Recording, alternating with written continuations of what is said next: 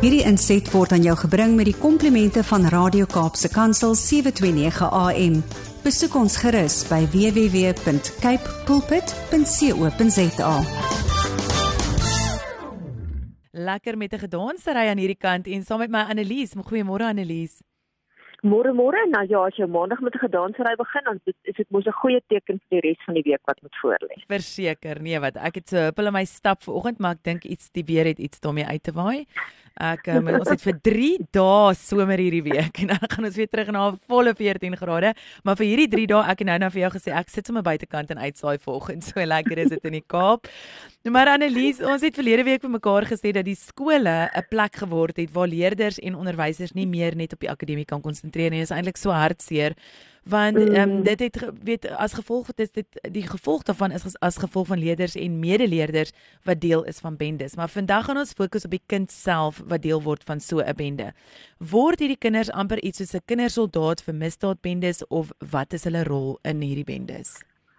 Ja, dit is nog 'n interessante term wat gebruik word vir kinderbendelede en moet dit nou asseblief nie verwar met Vrydag aand se goeie rugby nie, want daar word na hulle verwys as klein springbokkies. Nou, jy weet as ons nou dink aan ons springbokke en veral hoe ons nou voel oor ons bokke, jy weet dan dan dink ou nee man, jy kan mos nou nie dit sê nie.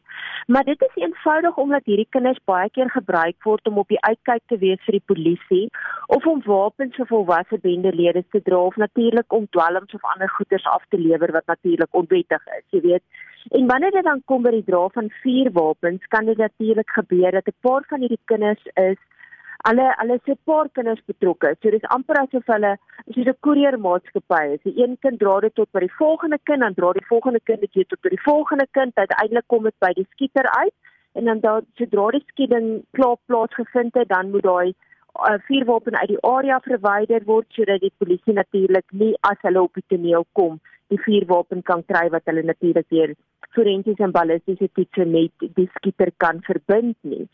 En dieselfde kan ook gebeur dat daai vuurwapen deur die kinders weggesteek word in hulle eie huise of op 'n ander plek. Jy weet, nou dink jy net weer eens daaraan dan nog gevaar net as daai vuurwapen weggesteek word deur 'n kind in 'n huis en die potensiaal wat potensiaal wat dit het om tot 'n ongeluk te lei. Jy weet, waar 'n kind per ongeluk dit in die hande kry optel hy's nog gelaai en dan kan daar skiet ongeluk wees. Maar nou het jy ook gevra of 'n kind amper is soos 'n kindersoldaat vir die bendes en dit is nogal 'n interessante opmerking. Want ons het prof uit te Hoekandese Universiteit wat so 'n paar jaar terug by 'n konferensie in die Kaap gepraat het. En toe het hy nogal 'n vergelyking gemaak tussen die kinders wat as ehm um, jy weet wat by bendes in die Kaapse vlakke vlakte betrokke is met die kindersoldate in sy eie land wat gebruik word om vir die rebelle groepe te veg. En hy sê amper volgens hom voel hy dat die definisie van 'n kindersoldaat uitgebrei moet word om jong mense wat blootgestel word aan verskillende forme van geweld in hulle gemeenskappe of as gevolg van hierdie geweld in 'n gemeenskap vasgevang word en dan betrokke is daarbey dat dit deel moet word daarvan. En hy het ook nogal gesê dit kan selfs kinders insluit wat in oorlog betrokke is om te oorleef kinders wat aan huishoudelike geweld blootgestel word, straatkinders en selfs kinders wat in beheer is van 'n huishouding. Nou dit is bietjie wyd vir my en dit is mm. nog 'n kontroversiële oplo, jy weet, opmerking wat hy gemaak het. Maar as jy ou gaan terugkyk na wat sê die definisie van 'n kindersoldaat, dan sê dit vir jou dis enige een wat onder die ouderdom van 18 is wat ingesluit is en op wat op so 'n manier moet optree dat hulle direk of indirek ondersteuning bied vir die aktiwiteite van nie-regeringsgewapende groepe soos bendes of dan rebelle groepe wat goed moet doen soos wapens wegsteek, dit moet ronddra of op die uitkyk moet wees om die belange van daai gewapende groep te bevorder. En as jy dan daarna kyk, ja, dan kan jy sê 'n kinderbende kan wel as 'n kindersoldaat eh, weet beskryf word, maar ek dink daarom nou regtig nie 'n kind wat betrokke is by huishoudelike geweld nie, maar dit maak nou nie saak nie, weet. Die hartseer realiteit is dat kinders baie keer so jonk soos 12 jaar oud betrokke is by hierdie bendes, dat hulle betrek word by skietvoorvalle, dat hulle rol moet speel in huisbrake en diefstal uit voertuie En 'n navorsing wat in 2018 gedoen is, is daar gesê daar's ongeveer 10000 kinders wat in daai stadium op die Kaapse vlakte alreeds vir bende bedrywighede gewerf is. Maar interessante ding is ook as ons teruggaan aan die aan die erge lockdown in 20 um 20 wanneer was dit gewees 2020. Mm. Jy weet was daar van die kinders wat nie op een of ander manier by die skool kon uitkom nie of dat nie deel kon wees van online skooling en sulke goeders nie.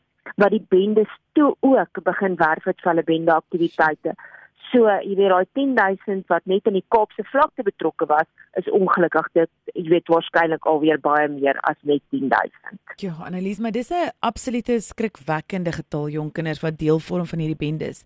Wat is van die redes waarom hierdie kinders die besluit geneem het om bendelede te word of word hulle eenvoudig verplig om dit te doen? Ek dink klomp verskillende risikofaktore wat 'n rol kan speel in die kans dat 'n kind uiteindelik by 'n bende aansluit en ek gaan net so 'n paar noem. Ons het in ons artikel natuurlik baie meer bespreek. Nou een van die goed wat ons nou so half aangeraak het is weer die ding van armoede. En ek weet baie mense gaan vir my sê man, daar's baie gemeenskappe waar die kinders skrikkelik arm is en waar hulle nie eers weet van bendes nie en dit is baie waar. Maar as jy nou dink aan hierdie kind word groot in 'n gemeenskap waar daar bende aktiwiteite is soos die Kaapse vlakte, soos in dele van van die Oos-Kaap, soos in dele van die Vrystaat, soos in dele hiervan, jy weet Gauteng waar daar regtig baie bekende bendes is wat wat weet groot rol speel in die gemeenskap. Dan is dit half 'n logiese manier hoe daai kind kan betrokke raak en hoe daai kind gewerf kan word om eenvoudig te kan oorleef deur te help in die verspreiding van dwelms of diefstal te pleeg. En dan is daai ding van hierdie bende plaas word dikwels gesien as 'n rolmodel want hy voorsien die gemeenskappe van hulpmiddels. Um baie keer betaal hulle die kinders se skoolgeld of skoolklere of sulke tipe van goed en dan sê daai ding van ja nou moet ek so half jy weet iets teruggee so nou moet ek half betrokke raak want die bendes voorsien in kos en in klere en in skoolgoed en so aan. Maar hierdie is van een van die hartseerste voorbeelde wat my kollega aangehaal het. Daar was 'n ma van 'n 7-jarige kind wat haar kind gedwing het om deel te word van 'n bende sodat hulle as gesin finansiëel kon oorleef. En dit is amper asof daai ouers hulle gewete afgeskakel het ter wille van oorlewing. Kan jy dink 'n kind van 7, kind wat in graad 1, graad 2 is, wat deel moet word van 'n bende en wat se toekoms het dit voorspel van vir daai kind? Ander van die redes is natuurlik lae vlakke van opvoeding, lae akademiese prestasie. En ons het byvoorbeeld omdat ons verlede week gepraat het oor skole en en bendes, het ons mekaar gesê baie van hierdie kinders word geskort uit skool as gevolg van hul aktiwiteite en uiteindelik, jy weet, het hulle nie meer 'n geleentheid om opvoedkundig te kan presteer nie of hulle skool te kan kan klaarmaak nie en dan soek hulle natuurlik alternatiewe bron van identiteit en dit kan soek hulle baie keer by bendes. En dan natuurlik ook goed soos jou middelmisbruik en verslawing wat gekoppel word aan bende betrokkenheid omdat baie bendes betrokke is by die verspreiding van dwelms en kan dit vir individue makliker wees om dan natuurlik hulle hande op dwelms te kry as hulle 'n bende lid is. Baie kinders word aangetrek deur bendes as gevolg van 'n idee van aksie, van opwinding, van adrenalien en dit gaan ongelukkig ook hand aan hand met die behoefte van aggressiewe gedrag en baie kinders dink hulle lewe is boring, jy weet, en mm. hulle dink dat as hulle deel word van 'n bende, dit gaan dit hierdie verveeldheid stop en dan raak hulle uiteindelik betrokke by kriminele aktiwiteite, dit konflik met opponerende bendes en natuurlik met natuurlik ook ons wetstoepassers. Dan het kinders ook 'n behoefte aan erkenning en status wat 'n lokmiddel kan wees omdat bendes hulle eie hiërargie het en bendes uiteindelik erkenning kry of bendelede altans erkenning kry en bevordering kry vir hulle beweerde braafheid, hulle aksies, hulle lojaliteit en dit kan natuurlik 'n kind se selfbeeld bevorder vir alles hulle dit nie in hulle eie huise ervaar nie. En dan die laaste rede is natuurlik wat ek gou wil noem is as 'n kind groot word of hy word gebore in 'n familie wat deel is van bendes, jy weet, jy sien dit in baie areas is die die pa wat die oupa wat die oom is, dis absoluut deel van die hele totale familiestruktuur en dit gebeur nie net met die maffia in Italië en in Amerika nie. Dan word hulle groot met die idee dat bendebedrywigheid bedrywighede enorm is. Hmm. En party van hierdie kinders dink 'n skool en is van Maar dan staan ongelukkig ook van hierdie kinders wat sê maar ek wil nie deel wees hiervan nie want hulle besef wat se risiko's dit is vir alles se familielid beseer of gedood word. Maar dan s'ie vraag, hoe kom hulle uit dit uit sonder dat hulle totaal en al deur die familie verwerp word of hoe skep hulle vir hulle 'n nuwe lewe? Annelies, ek dink weet een van my groot vrae is hoe word hierdie kinders as bendelede gewerf? Is hulle weet word hulle meen baie van daai kinders word nie groot in bendefamilies nie. Wat weet hoe word hulle dan gewerf? Ja, dis natuurlik 'n goeie vraag. Dit is maklik as my pa bendelid ja. was of my oom of my oupa, maar baie van hulle, jy weet, word wel deel op 'n manier omdat hulle groot word in daai samelewing. Hmm. En daar's byvoorbeeld, jy weet, ook 'n ou wat spesifiek wat my kollega ook aangehaal het in een van die navorsingsstukke wat sy gesien het. Hy was meer as die helfte van sy lewe reeds deel van die bendes van die Kaapse vlaktes. Hy het op 13 aangesluit om wraak te neem na die moord van sy boetie. En toe hy 16 is, toe word hy tronk toe gestuur natuurlik nou vir hierdie moord en toe word hy deel van hierdie berigte toe in die uit in die in die een van die tronkbendes. Mm -hmm. En toe hy uit die tronk uitkom, toe sê hy maar hy moet gaan blykbaar gaan 'n beheer neem oor 'n bende area in 'n ander area en toe hy nou en hierdie is 'n goeie voorbeeld van hoe dit gebruik word om kinders te werf hy het toe 'n 10-jarige kind begin groom en die groom woord word weet assosieer ons baie keer met seksuele misdrywe maar dit is ook 'n tipiese ding van bendes wat hulle gebruik. En wat hy gedoen het met 'n 10-jarige kind is hy het vir hom gesê ag kom oom gee vir jou 10 rand net so mamma net weet ek kan sien jy sukkel of iets iets om te gaan kritiek koop of wat ook al En sê hulle hierdie verhouding begin ontwikkel en hy het die kind toegelaat om nader en nader aan die bende te beweeg En elke keer het hy hom 'n paar rand sakgeld gegee om hom klein taakies te laat doen. En soos wat hierdie kind meer ondervinding opgedoen het, het hy ander take gekry soos om byvoorbeeld dwelms of vuurwapens te hou, soos ek nou nou gesê het, op die uitkyk te wees vir ander bendelede of die polisie. En uiteindelik as gevolg van hierdie interaksie het hierdie jong seun uiteindelik deel geword van die bende en die bendelid wat hierdie jong kind gewerf het, het gesê teen daardie tyd wat daai seentjie 16 of 18 is, sal hy waarskynlik in die tronk beland want dit is maar half deel van die pad wat jy gaan volg. Maar hier's 'n interessante ding wat hierdie hoofbende lid gesê het. En vir hom is dit belangrik geweest dat teen die tyd dat daai kind in die tronk beland, as 'n 16 of 'n 18 jarige, moet hy weet wat dit beteken om 'n bende lid, want soos wat hy gesê het, when you come to prison, you must not be a softie. So kan jy dit indink. Ja. Jy weet daai kind gaan uiteindelik tronk toe gaan en nou wil jy hom al voorberei van wat in die tronk gaan voorlê. En hy voel eintlik hy het hierdie jong seun het hy 'n guns gedoen deur vir hom van vroeg af bekend te stel aan wat aanwende aktiwiteite en ek wil wil weer aanhaal wat hy gesê het. Hy het hom 'n guns gedoen not to rob him, but to help him to school him to tell him when you're busy, what you're busy with, it's not a game or a movie.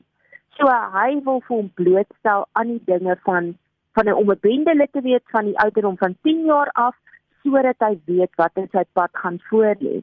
Dan staan ander voormalige bende lid wat weer beweer het nee man ons werf nie kinders nie, die kinders besluit self om 'n bende lid te word want hulle word aangetrek deur die totale identiteit van bendes en veral vir deur hierdie uniforms wat wat bendelede dra. Met ander woorde die die cool tatties, jy weet hierdie bling bling wat mm. hulle dra, spesifieke brandklere, die karre wat hulle ry. Ek dink ons het verlede week gepraat of die week voor dit gepraat van die ou wat gepraat het van 'n bendelede cool thief. Jy weet mm. daai daai tipe van goeders. So dis 'n identiteit aan die ander kant aan die een kant en aan die ander kant hierdie ding van hulle word voorberei om te weet dis jou pad wat jy gaan volg. So teen die tyd wat jy in die tronk kom, moet jy nie 'n softie wees nie. Jo, dit is skrikwekkend Annelies. En dit klink vir my tog asof die kinders 'n belangrike rol speel in hierdie bendebedrywighede en veral as ons vroeër vir mekaar gesê het dat hulle take dikwels insluit om vuurwapens weg te steek en wat hulle ook al nou nog moet doen en hulle word geldjies daarvoor mhm. betaal. Hoekom is kinders so belangrik vir bendes?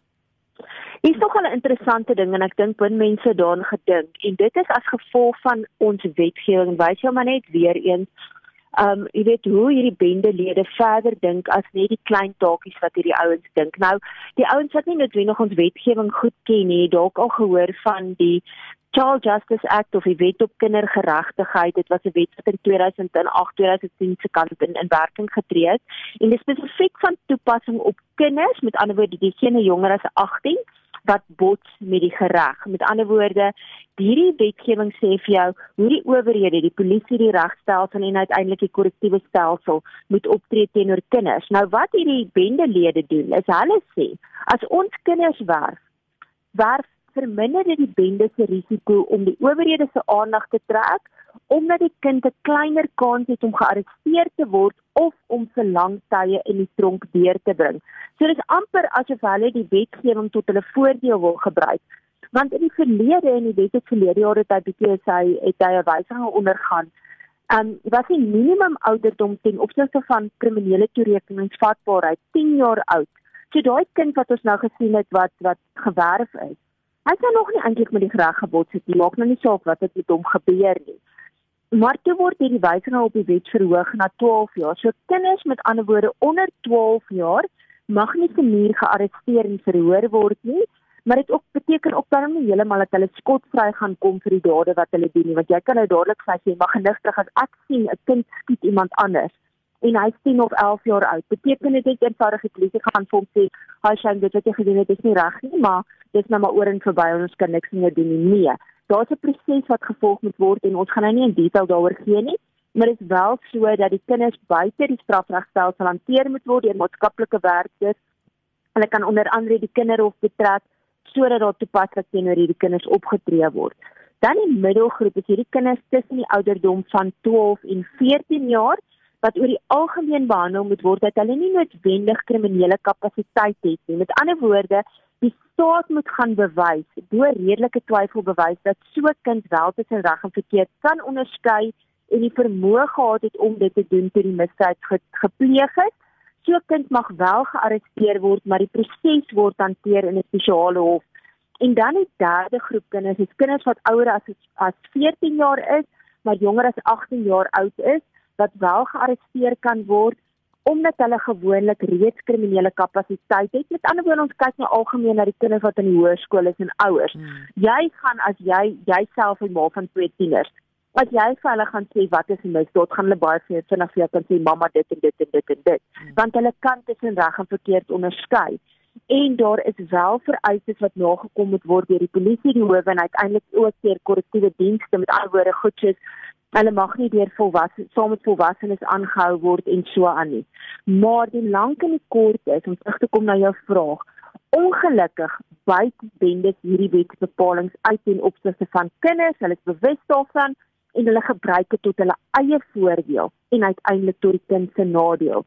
Maar aan die einde van die dag is die feit wel so dat maak nie saak of die kind gedwing word en of hy self kies om deel te word van 'n bende nie. Dis eintlik 'n klad op die naam van die samelewing wat hulle faal en wat nie vir hulle veilige plek skep om normale kind groot te word waar hulle nie blootgestel word aan hierdie geweld waar hulle nie net kies om dit te doen ter wille van oorlewing of waar hulle ouers in 'n posisie is om te sê word jy maar deel van 'n bende sodat mamma en pappa geld het om vir jou kos op die tafel te sit of om vir jou skoolklere te gee nie So kom ons doen 'n bietjie introspeksie eerder net as om die vingers te wys na die bendes toe en ons gaan terug na daai ding van 'n vaderhoond na 'n veilige omgewing, 'n rolmodel wat ons moet skep vir daai kinders, veral in samelewings waar ons weet hulle die verkeerde potensiële rolmodelle. Nee, verseker en ek dink ons moet besef ons is almal in 'n mentorposisie.